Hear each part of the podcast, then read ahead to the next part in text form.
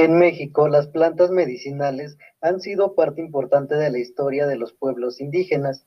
El uso y la aplicación constituyen un conocimiento que aún se transmite de generación en generación, como parte de las tradiciones heredadas, siendo esta parte importante para el comienzo de los estudios de la farmacología.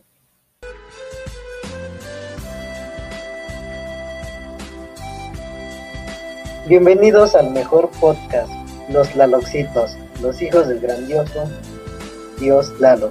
En este episodio hablaremos de la planta medicinal Erigium heterophyllum, mejor conocida como hierba de sapo, utilizado para el tratamiento de la diabetes mellitus. Nos acompañan, por supuesto, los licenciados y licenciadas Krishna. Hola, Krishna. Hola, mucho gusto. Este, antes que nada, muchas gracias por invitarme y por permitirme ser parte de esto.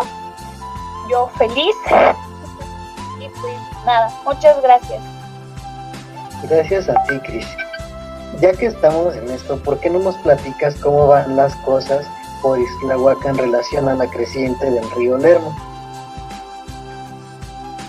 Bueno, pues qué te digo, es lamentable, este, tanto como para, para las personas que viven cerca de, del río, para cualquier persona que viva cerca de algún asentamiento de agua, yo creo que la situación está muy complicada y pues nada, solamente espero que esta situación se resuelva pronto, que deje de llover tanto y que pues todas las personas que pues se han visto afectadas por estas situaciones se puedan recuperar lo antes posible.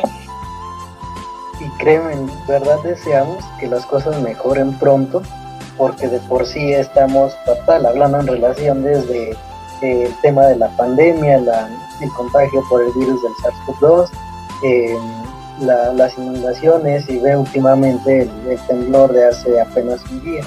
Eh, todo es muy, muy lamentable, pero ojalá que las cosas mejoren. Y bueno, ya que estamos entrados en el tema de la pandemia, también eh, me es grato eh, presentar a la licenciada Edith. Edith, ¿por qué no nos platicas qué opinas en relación a la pandemia? Hola, licenciado Diego, ¿cómo estás? Primero que nada, eh, un gusto estar con ustedes en este gran episodio. Pues bien, eh, acerca de esta pandemia, la verdad es una situación muy grave. Estamos en una situación muy crítica en el cual el estado epidemiológico pues ha ido creciendo. La verdad hay mucha gente a la cual no les interesa esto, eh, pues les vale. La verdad eso afecta a toda la sociedad. Sin embargo, pues solamente nos queda más que prevenir, ayudar a nuestros familiares, educarlos en cuanto a salud, protegernos cuando salgamos. La verdad es una situación muy crítica en cuanto a todo lo que está pasando en el, en el país, inundaciones, eh, temblores. Solo nos queda más que cuidarnos. Exacto, y realmente tocaste un punto muy, muy importante hablando de, prevención. Yo creo que a ese nivel nos hace falta mucho y, lo digo de manera muy general, o sea, todos estamos dejando eh, olvidado las pautas de lo que es el lavado de manos, el uso de gel antibacterial, el uso de mascarilla, gobles, etcétera.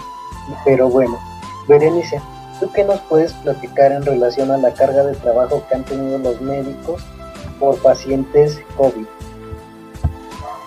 Hola compañeros, bueno, gracias por invitarme, por permitirme estar aquí, es totalmente un honor estarlo. Y pues en efecto, la carga para los hospitales, para médicos, para enfermeras, ha sido bastante pesada desde finales del año 2019 hasta ahorita. Eh, honestamente, ¿qué más hubiéramos querido todos que esta situación hubiera mejorado, no? Pero pues como todo, no todos son conscientes de todo lo que se está viviendo, no todos son conscientes de las medidas, de lo que debieron hacer. Y de hecho actualmente, como ya todos sabemos, estamos en la tercera ola. Sumándole a toda la situación del SARS-CoV, eh, está la situación de las inundaciones y de los terremotos. Ahorita todos están súper preocupados, ya casi casi les vale la pandemia porque siguen con traumas. Entonces, pues no sé, yo creo que los doctores y enfermeros han estado dando lo mejor de ellos y actualmente lo siguen dando, aún que saben que están poniendo en riesgo a su familia, se, ahora sí que se rifan, se meten y se dedican su tiempo para mejorar este estado de salud y, no sé, apoyar más que nada a toda la sociedad. El gusto es nuestro, Beren, de verdad, gracias por asistir y pues sí, realmente es admirable la labor que todo el personal médico y el servicio de enfermería están realizando. Eh, bien, también contamos con la participación de Citlali. Citla, buenas tardes. ¿Por qué no nos platicas tú qué opinas en relación a la situación que se está viviendo, pero algo positivo? Porque, vaya, considero que no todo es malo. Hola, ¿qué tal? Un gusto estar aquí con ustedes. Y pues algo positivo de esta pandemia, pues, bueno, en relación a la pandemia es de que pues convivimos más con nuestros familiares, con nuestros papás, hermanos, sobrinos. Obviamente que vivimos que vivimos juntos con ellos, porque también no podemos ir a visitar ya sea a nuestros tíos, porque también nos estamos exponiendo tanto a nosotros como a, nuestros tíos o, o, familias cercanas.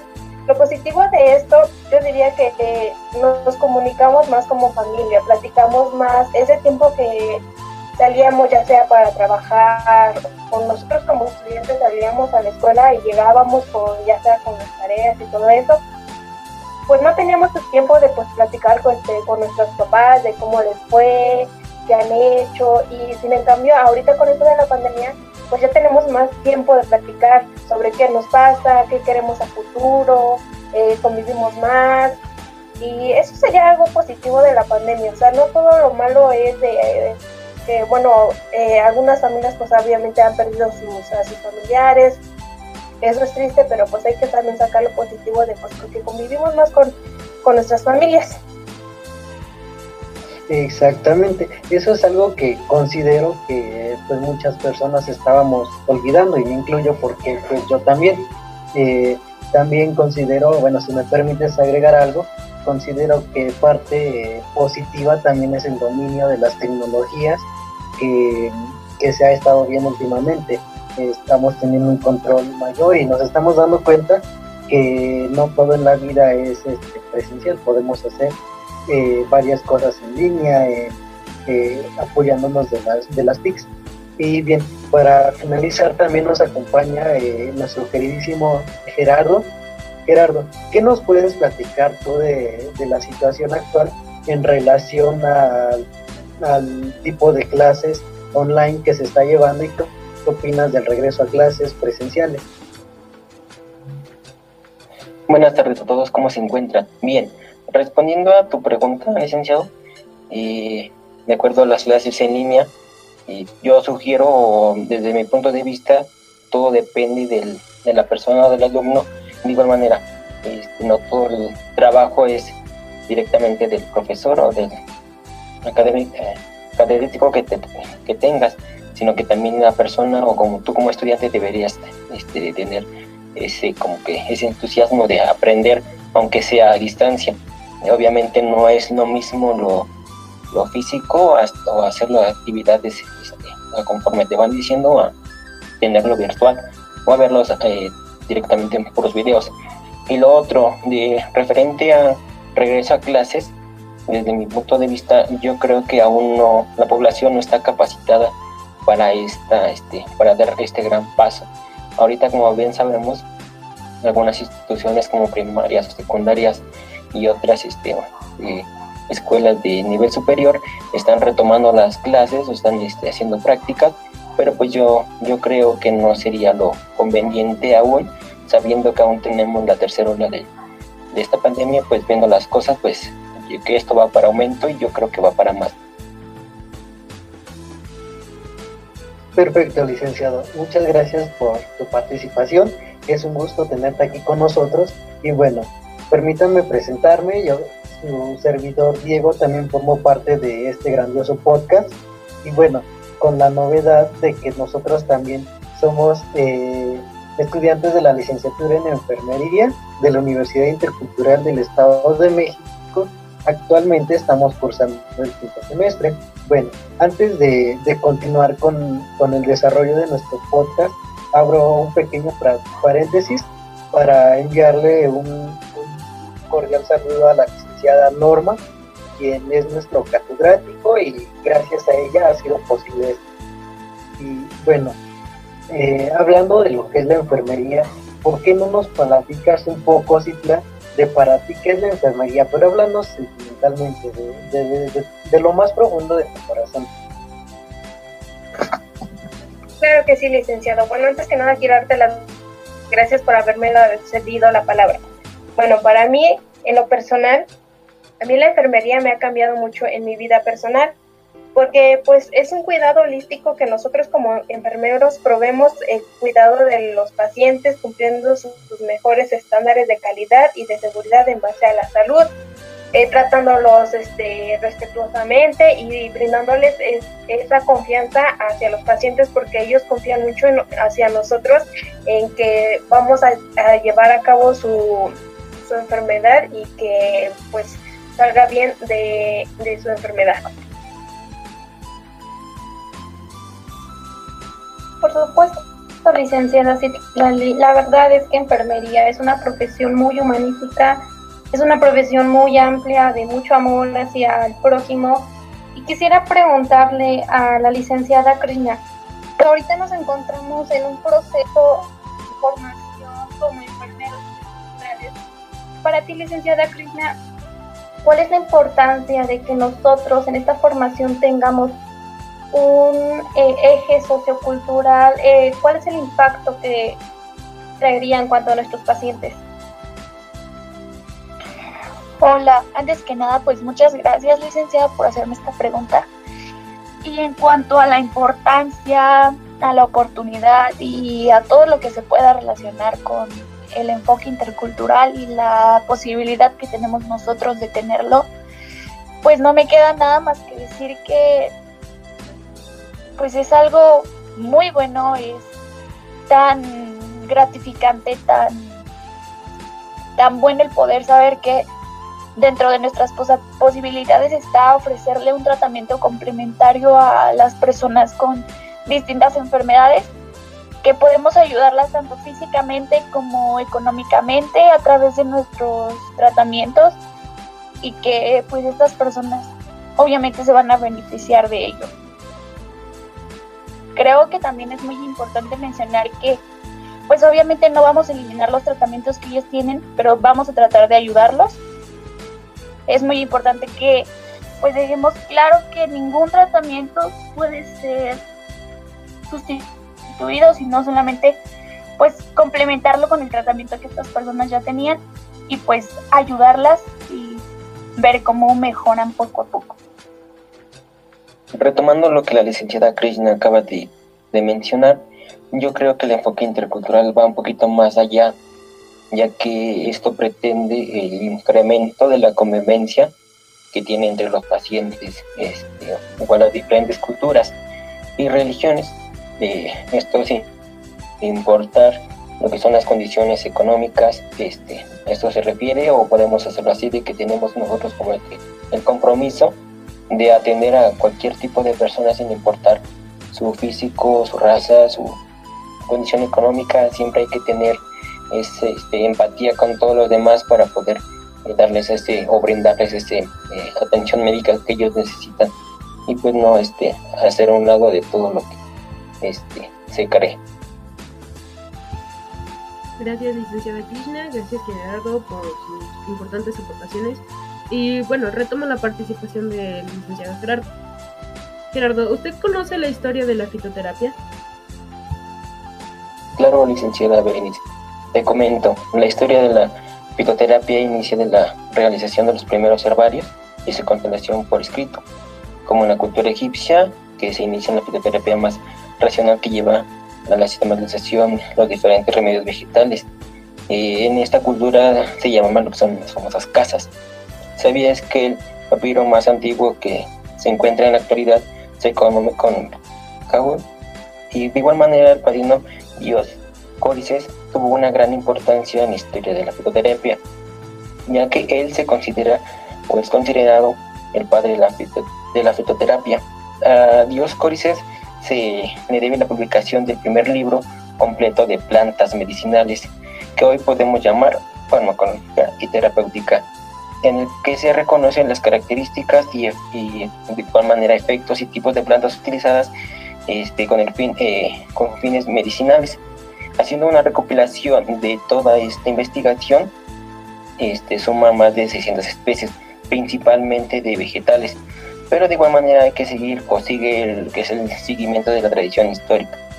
De igual manera, en el Renacimiento, en el año de 1552, el primer herbario en América Latina fue considerado y llamado Nivellus de Medicinalibus Indorum Nervis, el cual fue escrito por eh, Martín de la Cruz, eh, cual es conocido por el famoso Códice eh.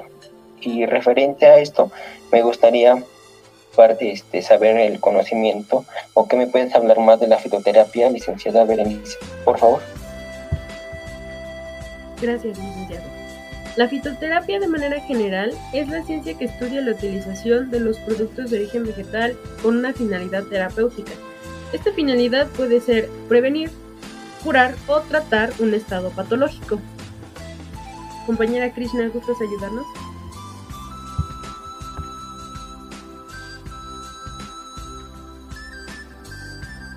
Claro que sí. Este, en cuanto a esto, me gustaría saber qué opinas, Diego, en, en cuanto a la importancia que tienen estas plantas medicinales utilizadas para, pues, tratar enfermedades crónicas tales como la diabetes mellitus, que es lo que estamos tratando, pues, en este momento. Gracias, licenciada. De hecho, me, me preparé para este momento. Mira, eh, es importante recordar que existe ya una considerable cantidad de, plantas medicinales en el Estado de México. Y bueno, digo, no hablando solamente en México, son plantas que se encuentran, yo considero que casi en cada rincón del mundo.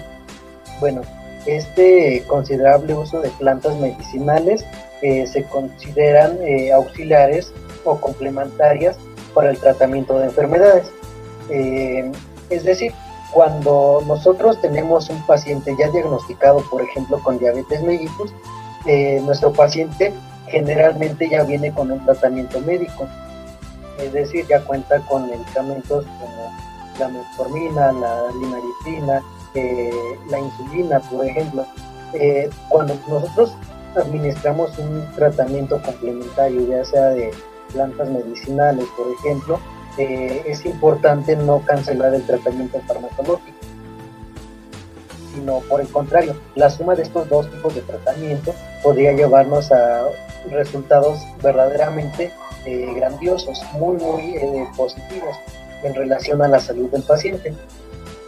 por ejemplo, ahorita hablaremos específicamente de la planta medicinal Erigium heterophyllum,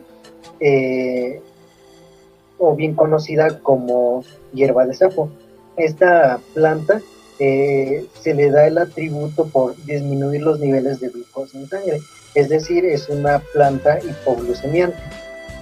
Y bueno, ya que estamos hablando de, diabetes mellito, eh, Edith, tú que eres especialista en, en el tema, ¿por qué no nos platicas algo sobre ello? Gracias, licenciado, por permitirme esto. Bueno, pues quisiera hablarles primero qué es la diabetes mellitus. Pues esta es una enfermedad metabólica crónica. Esta se caracteriza principalmente por la glucosa en sangre elevada. En términos médicos, esto nos quiere decir que hay una hiperglucemia. Aparece cuando el páncreas no produce insulina suficiente o bien el organismo no está utilizando de forma adecuada la insulina que se está produciendo.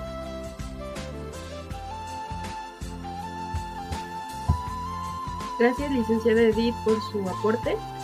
Y bueno, según datos de la Napraler, se conocen aproximadamente 1.200 especies vegetales utilizadas popularmente en el tratamiento de la diabetes. Casi la mitad de estas se usan por sus propiedades hipoglucemiantes en la medicina tradicional. Compañero Gerardo, ¿gustas eh, aportar un poco de información al respecto? Claro, licenciada. Me cabe mencionar que los compuestos químicos relacionados con la actividad de estas plantas son lo que son los policáridos, alcaloides, glupétidos, terpenos, partidos, amías, esteroides y flavonoides, entre otras. La licenciada Citlali, ¿Me podrías eh, hablar un poquito más acerca de esto, por favor? Claro que sí, licenciado Gerardo. Bueno, en este caso nos centraremos en la planta de lo que es la hierba del sapo, o como su nombre científico, Ericium heterophyllum, como ya lo hubiera mencionado el licenciado Diego.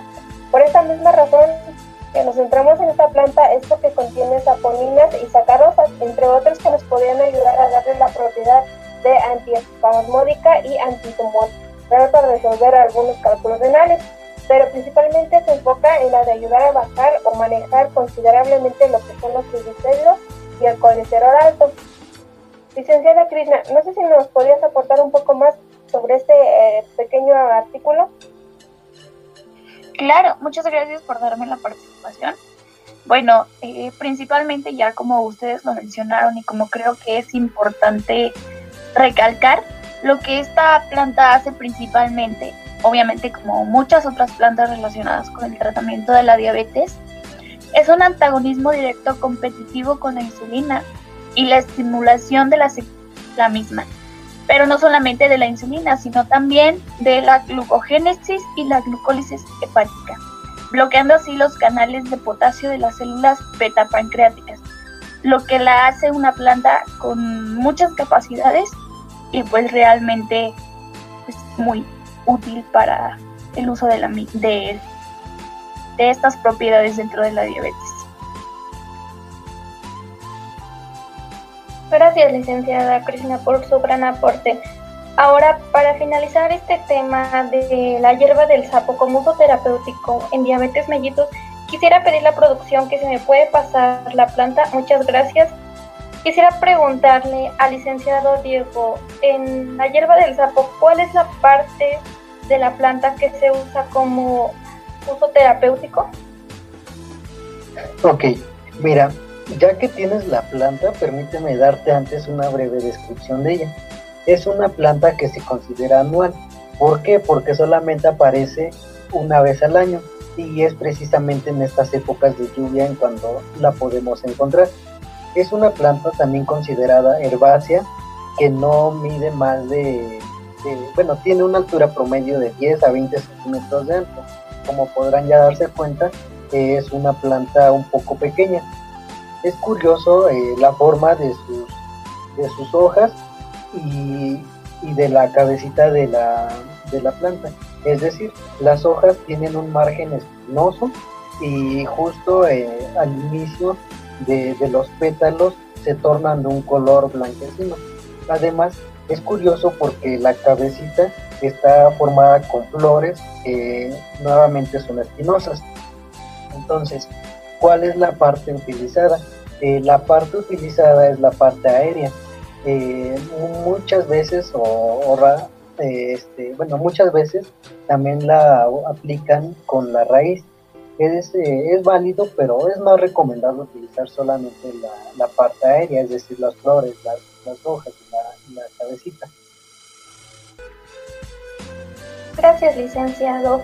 Y bien, aparte de tener una propiedad hipoglucemiante que disminuye la glucosa en sangre, eh, quisiera preguntarle qué otros usos y propiedades eh, puede brindarnos esta planta.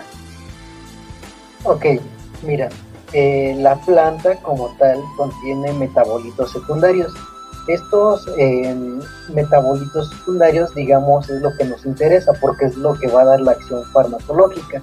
Ahora, Dentro de los principios activos de la planta encontramos la insulina, que como podrán darse cuenta es uno de los mejores tratamientos para eh, el control de la diabetes mellitus. Eh, incluso ahí se genera un plus muy grande eh, por dos razones, porque la diabetes es considerado como la enfermedad que ocupa uno de los primeros lugares en mortalidad y morbilidad en nuestro país. Ahí es donde entra la planta o, pues sí, la planta medicinal. Además de que si se dan cuenta, eh, tal vez ya no es necesario que nosotros tengamos que estar pagando un medicamento como la insulina, que muchas veces eh, es caro y aparte tiene genera efectos en la naturaleza. es decir, el empaque del medicamento, de las jeringas o incluso el mismo desecho de jeringas genera contaminación. Con la planta medicinal ya no, ya no ocurre eso, se puede decir que es uno de los pros de, la planta.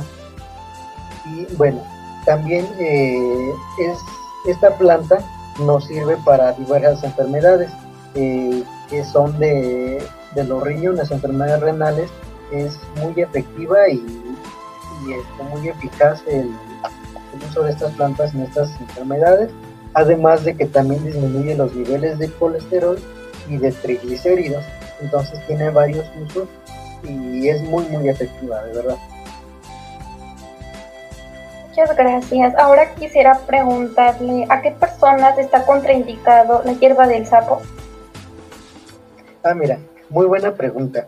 Eh, se considera, o bueno, estudios científicos realmente han demostrado que la toxicidad de la planta es muy baja. Sin embargo, han ocurrido casos en dos tipos de pacientes, en las embarazadas y en las pacientes que están lactando. Eh, generalmente en este tipo de pacientes llega a provocar efectos adversos. Como no hay un estudio claro que nos diga a esta paciente embarazada le podemos o no le podemos dar, o a esta paciente lactante le podemos o no le podemos dar, es recomendable eh, omitir el uso de esta planta en, este, en estos dos tipos de pacientes. Muchas gracias, licenciado. Y por último, quisiera preguntarle, ¿cuál es la forma galénica en el cual puede prescribir usted la hierba del sapo y cuál es la posología que se puede administrar?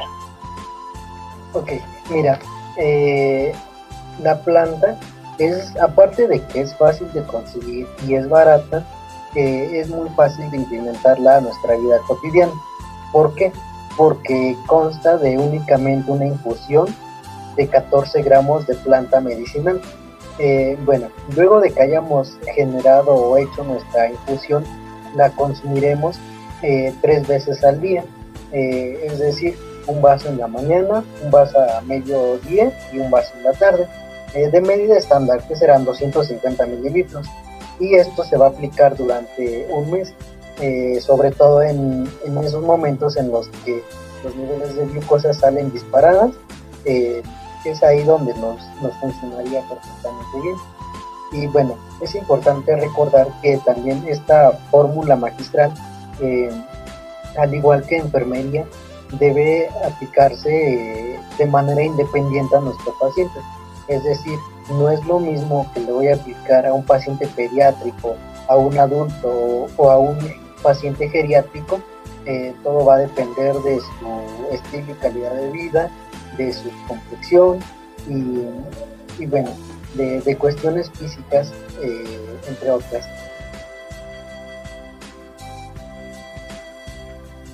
Muchas gracias, Quisiera agradecerle por su gran aportación en cuanto a los usos, postología y formas galínicas que posee eh, la hierba del sapo. Y como conclusión podemos decir que así como existe la hierba del sapo, que es como un complemento para la diabetes mellitus, existen este, muchas más eh, plantas medicinales que nos pueden eh, ayudar al mejoramiento de cualquier otro padecimiento. No obstante, también es este, importante eh, recalcar que este, no, esto no impide o no interrumpe el tratamiento farmacéutico que en su momento ya fue diagnosticado por un este, profesional de la salud. Entonces, sí, hay que resaltar que el consumo de cualquier planta medicinal únicamente es complementario para la o el padecimiento que la persona presente. El reconocimiento, licenciado Ojera y licenciadas, es para ustedes. Gracias por formar parte de, del podcast, por apoyarnos a, a implementación de, conceptos claves e ideas que nos sirven en verdad mucho y permítanme, permítanme mencionarles que la grandiosa Flores Nightingale estaría muy muy orgullosa de ustedes. Sería todo de mi parte y gracias a ustedes. Muchas gracias, licenciado, a usted y también al licenciado Gerardo y a las licenciadas que nos acompañaron el día de hoy. Muchas gracias, espero que este podcast les haya ayudado y nos vemos en el siguiente capítulo. Gracias.